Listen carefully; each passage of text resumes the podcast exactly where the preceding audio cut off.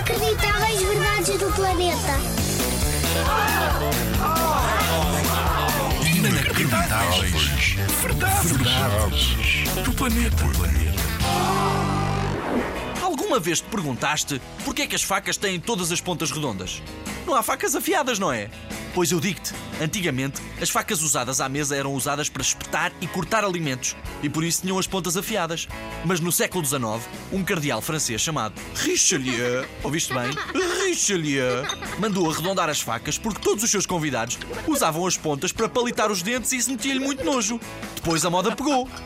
O que quer dizer que hoje em dia temos as facas todas redondas porque o menino Richelieu era muito enjoadinho. Está com cada um, mas parecem dois.